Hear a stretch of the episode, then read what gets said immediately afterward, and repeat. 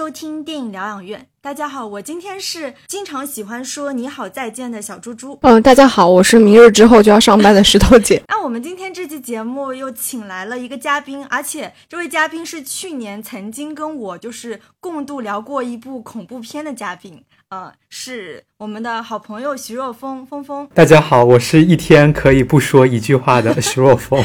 那。大家能猜出来，就是今天我们这开场白，其实就是要暗示我们今天要聊的一部短片啊。本期节目是由耳光电影制作的《大世界扭蛋机》播客陪看接力计划的特别节目。那我们今天要聊的短片是曾曾导演的。作品《你好再见》由张子枫和郭麒麟主演。那这部短片已在 B 站上线独播，欢迎大家前去观看啊！因为我们今天要聊的这部短片《你好再见》，其实是整个大世界扭蛋机这一个系列短片里面，呃，第一个系列就是《明日之后》，也就是我口播说的那个《明日之后》这个系列。然后这部这个系列其实应该是有四部短片，对吧？除了我们今天要聊到的曾曾导演的这部《你好再见》之外，然后还有温世培导演的《杀死时间》，以及目前在网上其实已经蛮有热度的，呃，徐磊导演的《地球最后的导演》是由贾樟柯跟宁浩来主演的，呃，那另外一部是由呃吴晨成导演的《一一的假期》。然后我们知道《明日之后》这个系列，呃，应该四部都算是有一定科幻色彩，它整体的这个时间设定背景都是在未来的这个时空里面。对，但是我一开场说完明天明日之后要上班，突然就变就拉回了现实。那这四部短片，你们两位都有看过吗？嗯嗯，有看有看。那这部《你好再见》，就是你们看完之后的感受是什么样呢？峰峰先说吧。哦，我其实首先是想说，整这个《你好》真正导演《你好再见》呢，其实是一个非常清爽干净的科幻片，它的视觉处理非常的冷感，而且。张子枫其实是把张子枫这位演员呢，又调用到了他自己个人的一些特性，就是有一点社恐的，有一点呃不太善于表达言辞的，这个跟他的那个设定其实非常的相关联。然后第二点呢，就是我觉得他的这个陌生人之间限定只能用十句沟通用语的这么一个设定。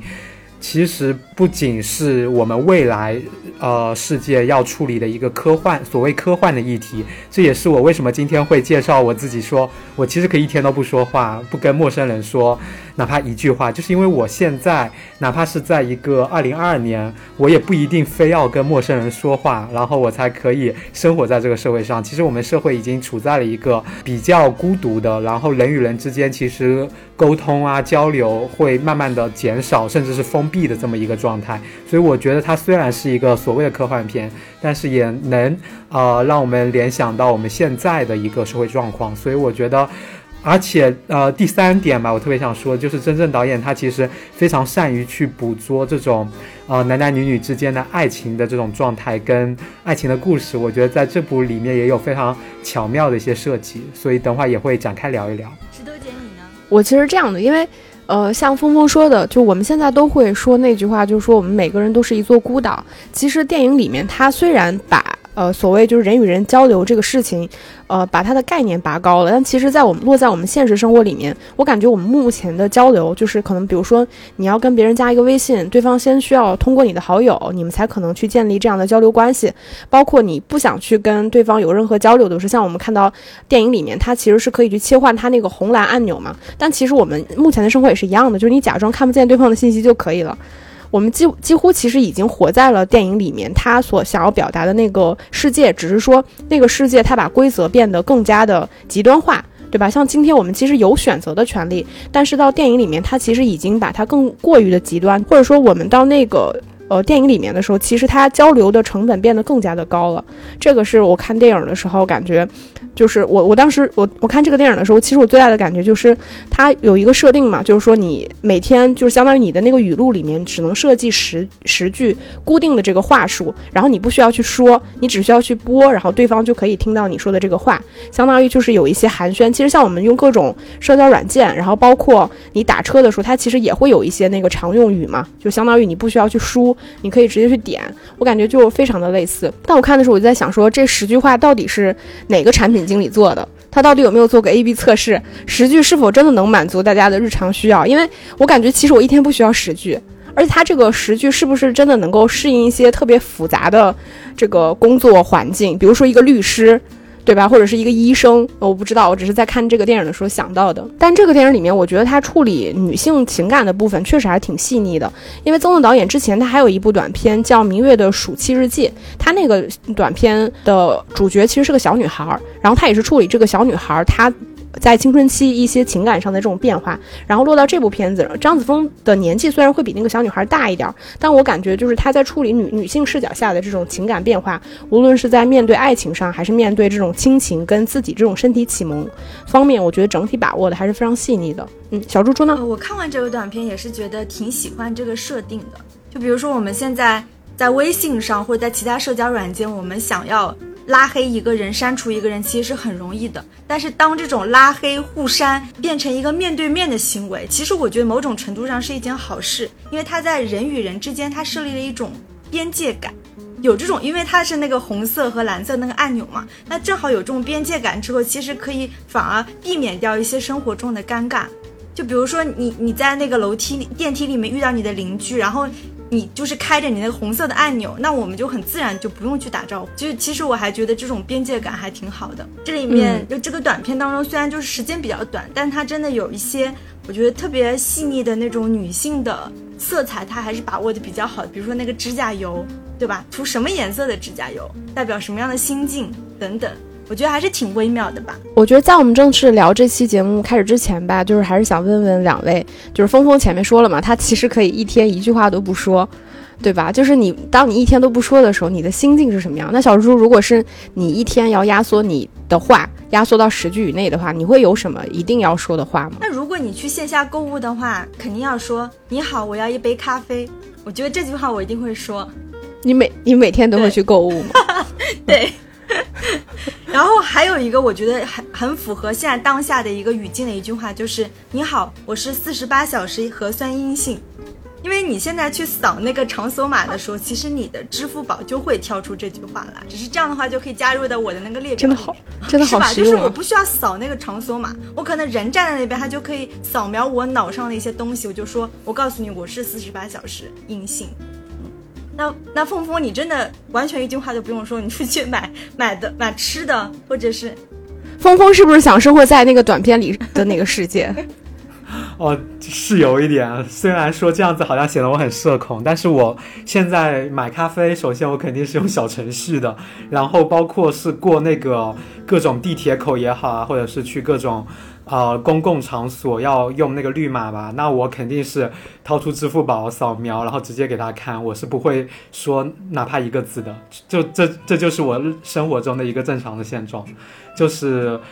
如果要跟同事交流的话呢，那我就会直接打开我蓝颜色那个键，那就正常交流就好了。但是如果你让我跟陌生人去交流啊，我是现在因为它的这个设定嘛是红色的话呢。就是你只能说那十句话，然后如果你把那个状态调成蓝色，那你是可以正常说话，那是没有关系的。那所以它的那个红色十句话是针对陌生人的，像这个呃片子里面的话呢，是因为像这个呃张子枫演这个女主角，还有像郭麒麟演的这个男主角，他们两个因为是售货员，所以他们必须要去产生交流。但如果我做的不是售货员的这个工作，我做的是一个。比如坐在电脑前面的一个运营的一个工作的话，那我确实完全可以做到一天不说话，这个是很正常的，我觉得。我自己想了想，我自己想了想，就是除了电影里面说到的那个救命我一定需要之外，就是你好再见我应该也需要。但是我我想了一个，我好像就是真的现实生活里面跟陌生人说的最多的话是谢谢，所以这个话可能我还是需要保留的。这个还是需要的。对。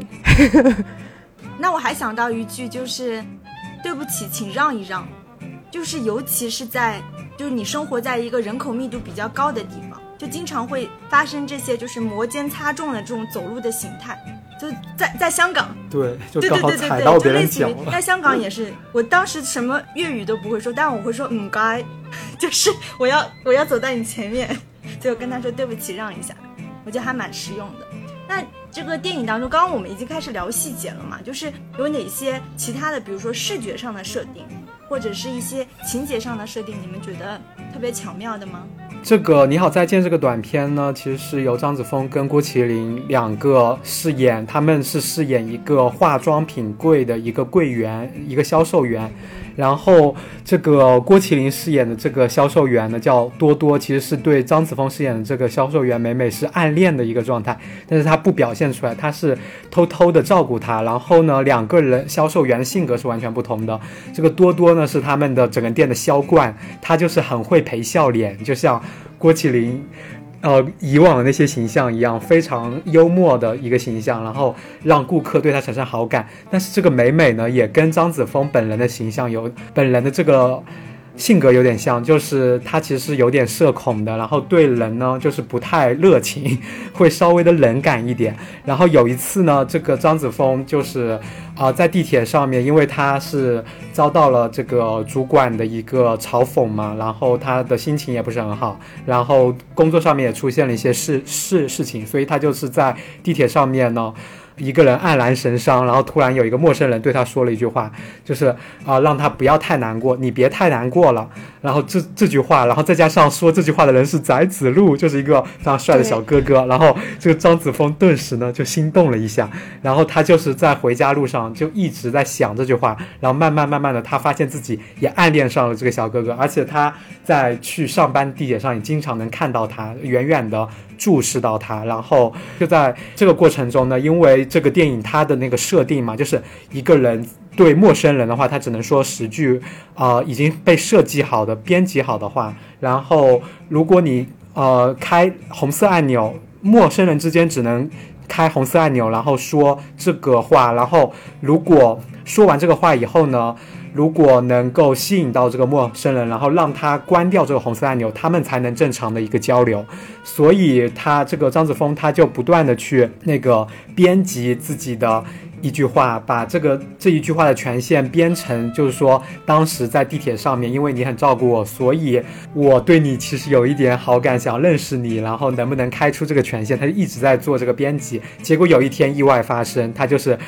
呃，在店里面。把这句话一不小心给播出来了，结果刚好那个店里面来的那个顾客呢，就是一个非常油腻的大叔，想要以此骚扰他。结果呢，就是因为就是美美并不想那个被他骚扰，所以就打了他一巴掌，然后也因此丢掉这份工作。然后接下去有一个巨大的反转，就是这个剧情的视角突然转到了郭麒麟饰演的这个多多这边，就是他在地铁上告诉一个陌生的女孩自己的一个遭遇，就是。呃，他曾经暗恋美美，而且，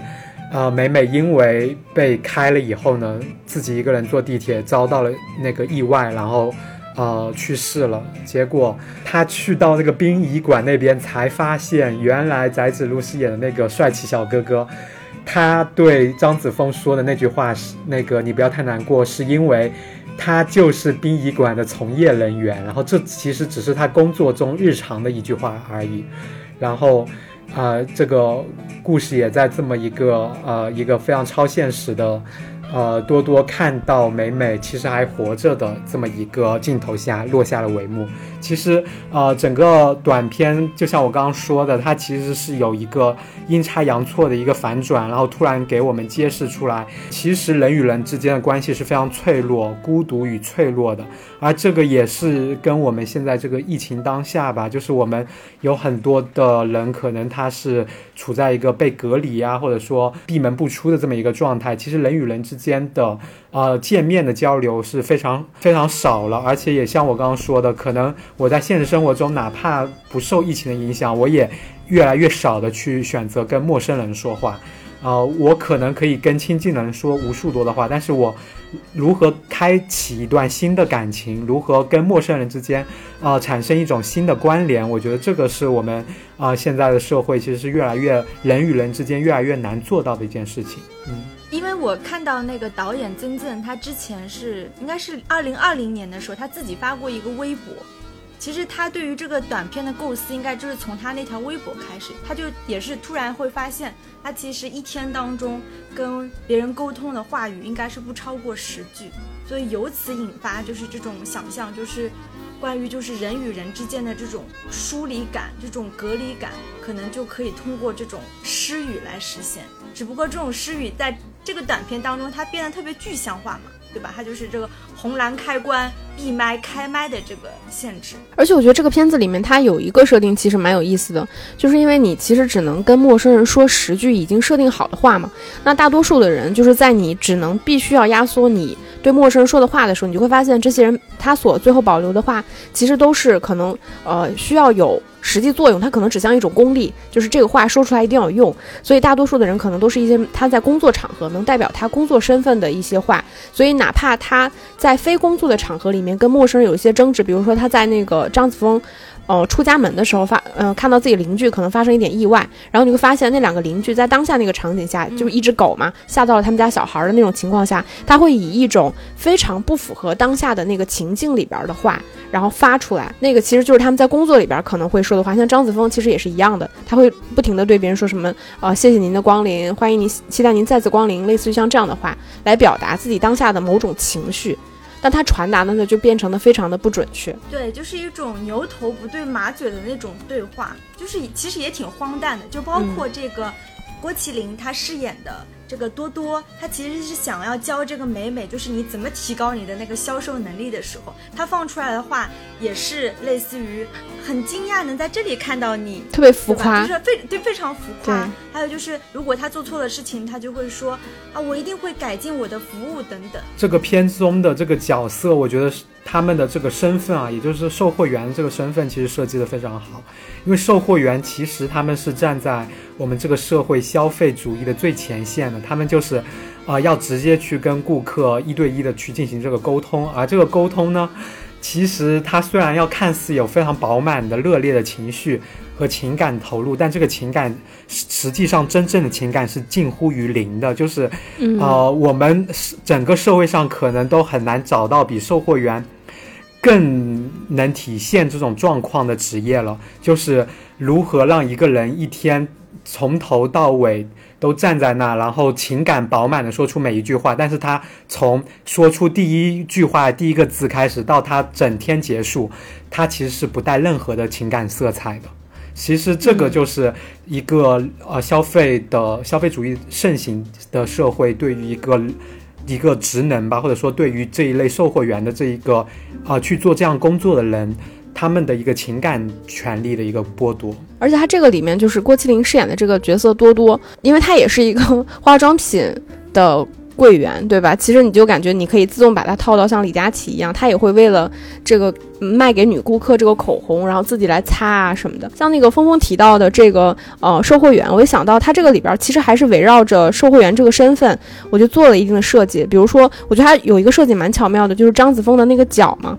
他其中有自己，就是他，因为他要一天站着，他可能不太习惯穿那个高跟鞋，所以他那个后脚跟其实是一直是磨坏的嘛。然后他还一边会用这个受呃受伤了的这个后脚跟，然后在家里面还会就是满怀着期待的给自己的脚涂那个指甲油什么的这种设定啊。就关于你说到的那个指甲油，他其实全程他的手指都是绿色的指甲油，对，绿色的。你知道，就是像我这样经常做美甲的人。其实我就知道那个颜色，当然一一方面是流行趋势，但你知道涂中冷色调，绿色呀、蓝色，往往就是传递出来，就是我也没有那么想跟别人沟通，这是一种态度。但是当他在地铁上遇到那个很帅的小哥之后，他回家当天晚上他在脚上涂的指甲油就是一个偏就是裸粉色，就是红色系的。所以我觉得这个这个真的很女性，就是你涂什么样的指甲油，代表你什么样的心境。而且就是我我在看这个。电影的时候，我也有一种感觉，就是你你很难说他对这个里边未来世界，大家就是彼此之间的这种失语，是一个绝对否定的状态。我觉得其实也不完全是，因为你跟陌生人之间，因为你们。不交流的时候，其实你们就是形成了一个自己独立的空间。我觉得这种东西其实就是现代人的一种属性，就我们其实是需要这种空间。你看，像峰峰这种，他出了门，哪怕他面对着人，对吧？但是他能不跟别人交流的时候，他可能就不选择不去交流，来保护自己的这个空间。这个空间可能感可能是让他觉得更加安全的。然后，但同同时，它除了这种人跟人之间这种，我觉得是一种空间感之外，其实它也是表达了一种沟通的不可能性，对吧？因为你像，比如说人和人交流的这种语言，像我们几个在聊天，因为语言的作用其实是非常复杂的，除了像这个电影里面，它可能会有一些认知交流的作用。其实我觉得这个电影这个电影里面最明显的就是，当你压缩了语言之后，其实你是消灭了语言中去表达情感的那个部分。就是因为语言其实是表达情感非常重要的一个部分。比如你会别跟别人说说我爱你，说我喜欢你，我讨厌你，对吧？它其实是一种情感和情绪的表达。但像这个电影里面，其实它已经直接抹杀了，就是语言本身会有这个。呃，在情感层面的这个作用，包括语言其他的作用，比如什么指称啊，包括一些思维塑造啊，什么等等啊，包括一些哪怕最基本的这个寒暄等等，它其实都在压缩这个语言它所具备的功能。然后在这种情况下，你就会发现，当本来我们语言这么丰富的情况下，你去交流情感，就人和人之间交。交流和沟通都存在一种不可能性，或者说存在一种就是沟通的不彻底性的情况下，你再把这个语言进一步压缩的时候，你就会发现，人在表达自己的情感跟情绪的时候，几乎是一件变得不可能的事情。所以这个里面，无论是郭麒麟也好，或者是说那个张子枫也好，就是他们饰演他们两个饰演的这个角色，在想对对方表达感情的时候，你就会发现都非常的困难。就是哪怕郭麒麟在他的工作场景下是一个非常能言善辩的人，但是他对这个女生的好，他也要以一种非常曲折的，就是委婉的方式去做。说到这儿，就是你你们应该发现，就是为什么张子枫的那个房间里面，他的整个室内的那个灯光，他那个氛围都是红色的。我今天在看那个《明日之后》这个系列的其他短片。发现就是对于未来，它因为它的设定应该是二零六二年，对吧？就是对于可能五十年之后、六十年之后的世界，为什么在视觉上那么喜欢用红色这个元素？峰峰，你觉得呢？我其实觉得，就是就这个真正的这个短片的话，它其实用红色是来表达这个女主角她是非常渴望温暖的，而且这个是很明显，就是她房间里。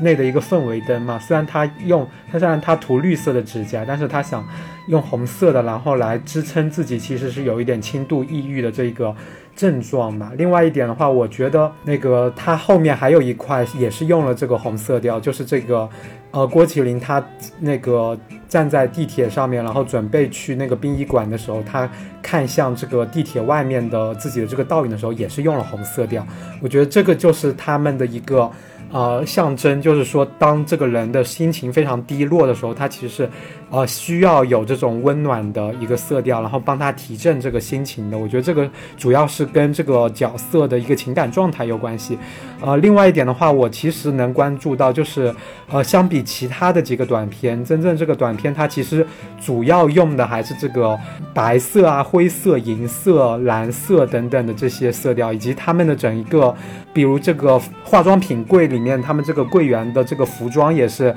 黑白相间的，就是整一整体来说，它还是用的其实是冷色调，除除了房间跟这个地铁窗户，它会用到这个呃红颜色以外呢，其实它大部分的时候还是一个冷色调的一个处理，其实也是呃表达这整一个科幻的氛围，其实是一个冷感跟孤独的这么一个氛围。而且我觉得这个电影里面它表达情感的部分真的挺有意思的，因为其实你说那个。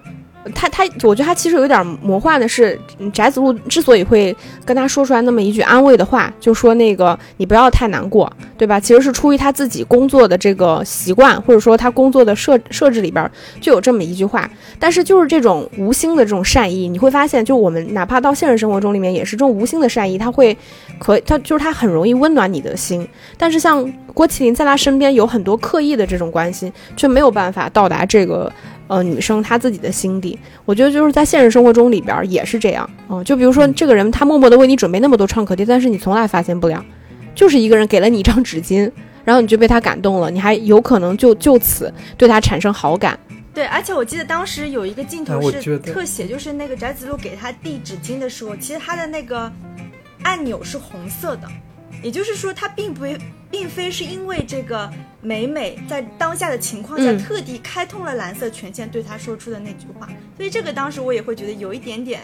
讽刺。对，我觉得这我觉得这个情感抓的还是很准确的，就是我觉得现实生活中里边也是这样的，就是我们对待陌生人给你的一小小的善意，你都会觉得好像很温暖。但是你周围的人给了你很多的关心，但是你可能完全感知不到，就是这种偶然性跟宿命感，我觉得也是就是真实人类情感的一部分。所以我觉得他情感抓的还是挺细腻的。哦，我觉得这个就是真正导演他其实这个短片非常残酷的一个地方，就是包括像这个呃张子枫他出意外之前，他背靠的那个。啊，不是张子枫，美美，美美，她出意外之前，她背靠那个广告牌嘛，其实是宁浩的一个大头，上面还写的 “Future is coming”，It's coming，就是这个，它其实所刻画这个未来世界，它残酷性就是在于，刚刚石头姐姐讲到了，就是这种，啊，亲密的人之间，啊，无论说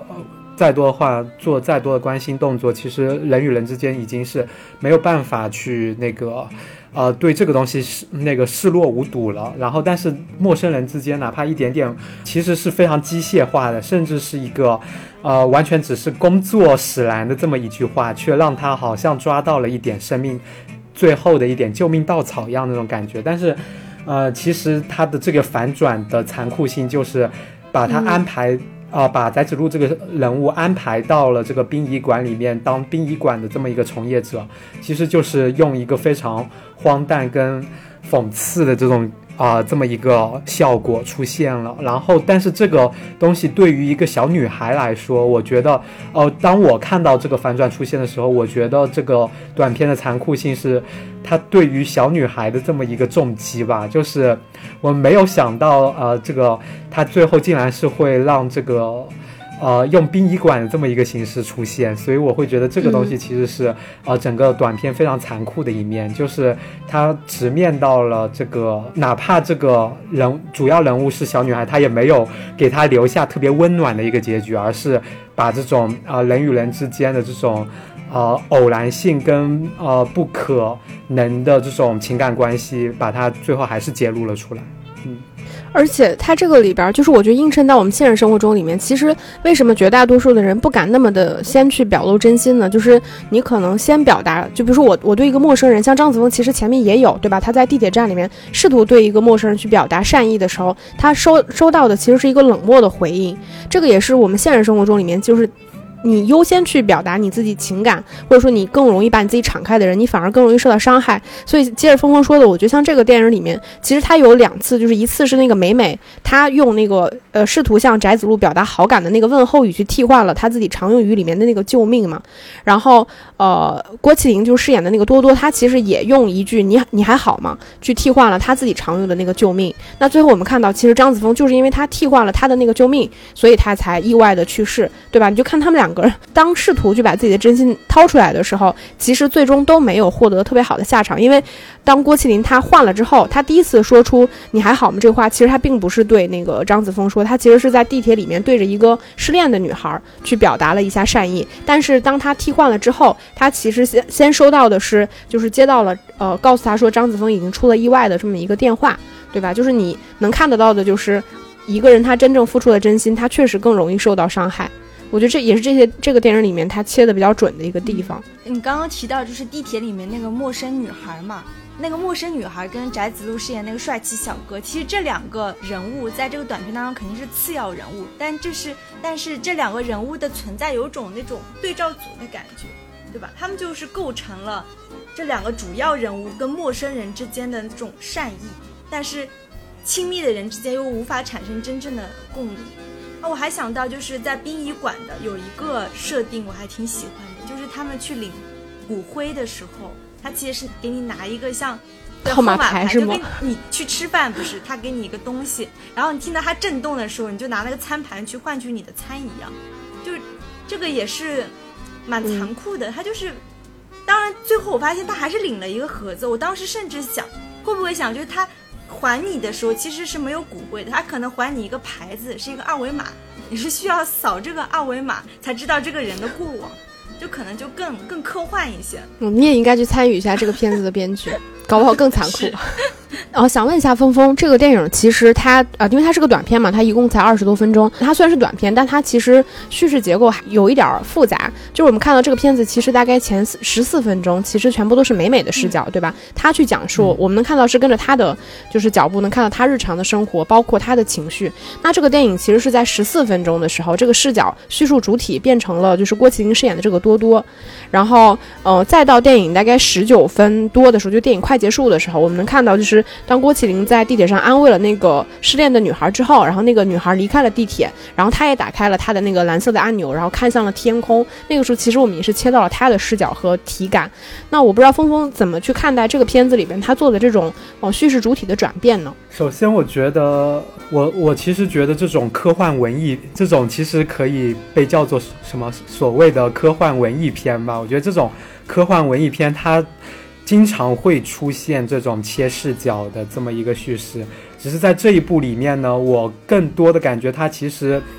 呃，是以一种男男女女的这个角度来，就是因为我们也看过很多爱情片吧，爱情片里面呢，经常会有一个男性视角一条线，女性视角一条线，他们有的时候可能是交织并行的，也有可能是像这一部电影里面一样，先是 A 趴，然后再是 B part。但是我又话说回来，又说回到另外一个，就是科幻文艺片的这种。类型啊，这种类型经常是怎么做那种叙事视角的呢？它其实是有这种回忆影像来来驱动的。就是比如像这个里面的话，这个郭麒麟，他是他的视角并不是像这个张子枫一样，他是一个正序的一个视角，他是先到这个地铁上，然后他再去跟这个跟陌生人讲述自己失恋了，然后失恋以后呢，再切回到说他去领这个骨灰，然后这一个呃交错的这个叙事呢，其实就是。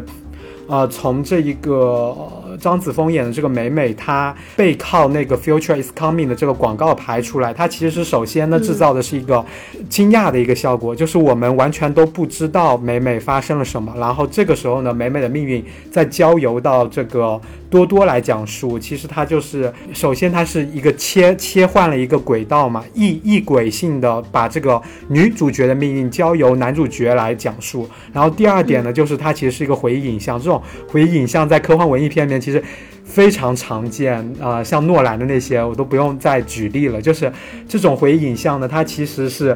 我个人感觉啊，是科幻电影里面营造科幻氛围和科幻感的一个非常重要的东西。只是在这部电影里面呢，因为它又有一个男女主的一个暗恋的暗情那个恋情，所以就是跟这个我刚刚说的这种男女爱情片的这种。啊，叙事方式又有了一个更加紧密的一个啊交织吧，嗯，对，所以我我当时看到这个片子的时候，就是我没想到，因为它的故事看上去其实相对而言是比较简单的，因为只是一个短片嘛，然后人物相对而言也是比较少的，但是你能看得到，就是它在这些人物之间的关联性，包括我真的没想到它中间还去转换了一下它的叙事主体，突然就切到了郭麒麟，所以它是整个到翟子路他身份揭晓，我觉得他整个的叙事上的悬念感，我觉得制造的还是非常好的。那我们聊完了这个片子，因为我们知道，就是《明日之后》这个系列里面，我们其实今天聊的这一部《你好，再见》，其实它是第一部。那它后面其实还有几部，包括像《杀死时间》《地球最后的导演》以及《一一的假期》。那我不知道，就是两位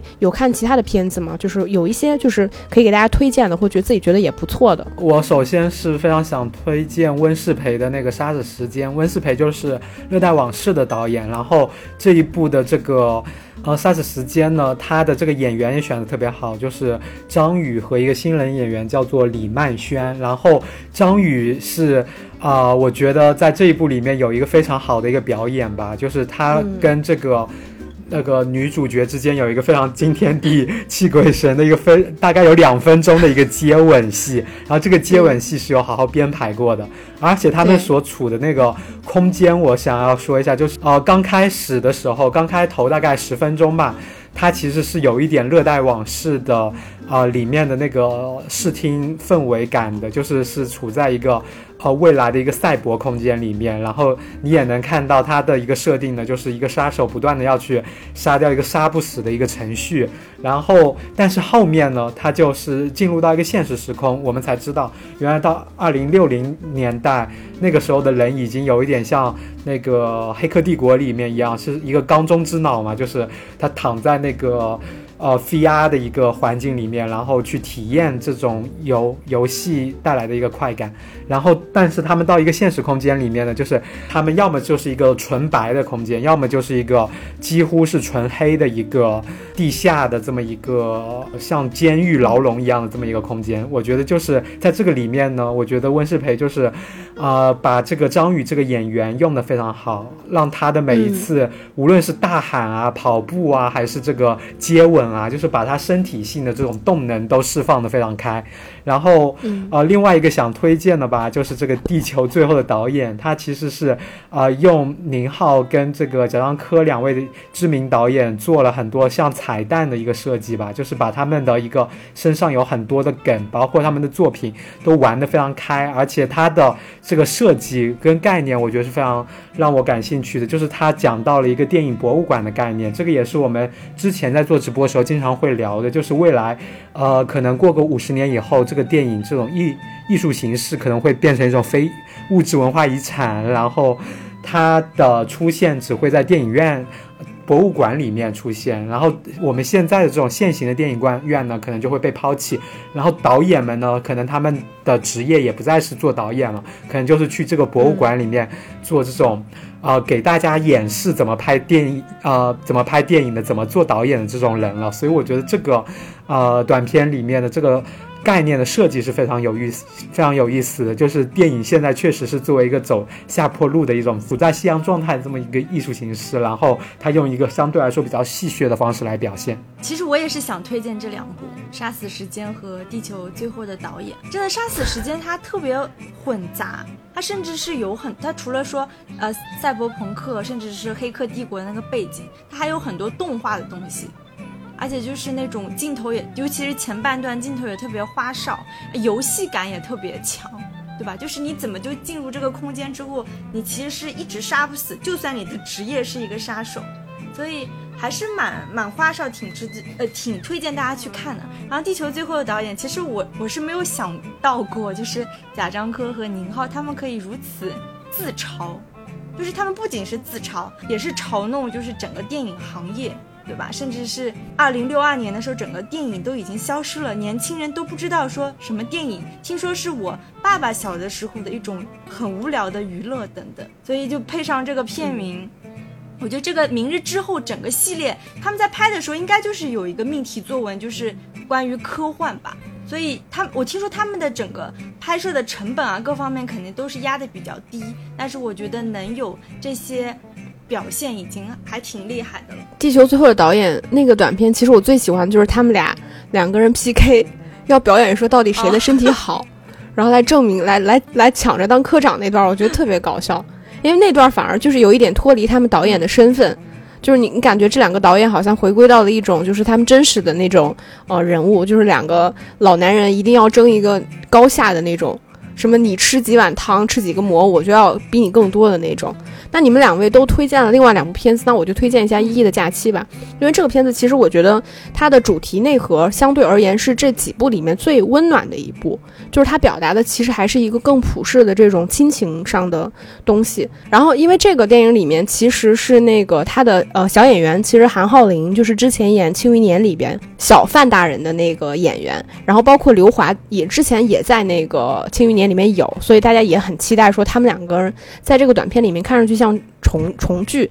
然后这个短片其实它也是以非常科幻的那个方式去表达了，就是当我们未来，我们现在其实都可以想象，我们现在的小孩可能他对于我们过去很熟悉的某些东西已经变得非常的陌生。就像前面提到的，可能未来的小孩根本不知道电影是什么。那在这个电影里面，那小孩其实已经根本不知道什么叫菜。就我如何去看判断一棵树的年龄，对吧？我如何去体验一个饭是如何被制作出来？大家人，大家一家人应该是坐在一起去吃饭的。你会发现这些生活的图景已经被压缩到几乎没有的状态。然后这个小孩如何通过他去体验他过去曾经就是他他祖辈吧，就是他应该是他外公。那一辈他们所体验的那种生活，然后来进而影响到自己的家庭，所以它内核我觉得是非常温暖的，也非常的好看。就是在我们聊完了这个系列之后，其其实我还想聊一个跟这个系列其实没有太大关系的，就是也是曾曾导演之前的一部短片，叫《明月的暑期日记》。其实我也蛮推荐的，那个应该是他之前电影学院的毕业作品，